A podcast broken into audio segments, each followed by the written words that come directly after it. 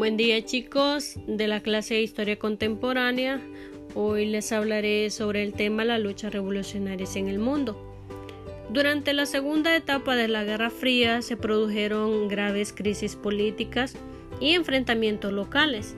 Sin embargo, aún así se puede hablar de coexistencia pacífica, ya que las sucesivas crisis desembocaron en una mayor tendencia a la negociación algunos de, los principales conflictos fueron la crisis del canal de Suez.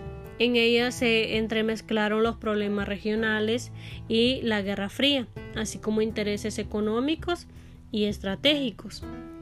Otro es la segunda crisis de Berlín.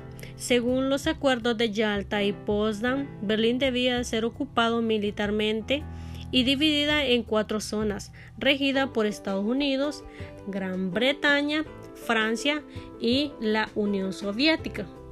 En 1947, los británicos y estadounidenses integraron económicamente sus zonas a pesar de la oposición soviética y francesa. Poco después, las tres zonas occidentales establecieron un sistema monetario común, diferente al de la zona soviética. Otro de los conflictos fue la crisis de los misiles de Cuba. En 1959, Fidel Castro derrocó al dictador Fulgencio Batista, pero Estados Unidos se opuso al nuevo régimen, que se aproximó a la Unión Soviética.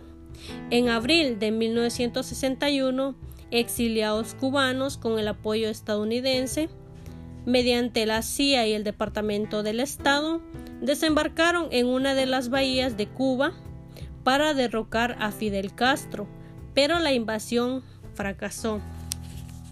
Otro de los conflictos es la guerra de Vietnam. Fue el conflicto más sangriento de esa época. Desde su independencia de Francia en 1954, Vietnam se hallaba dividido en dos.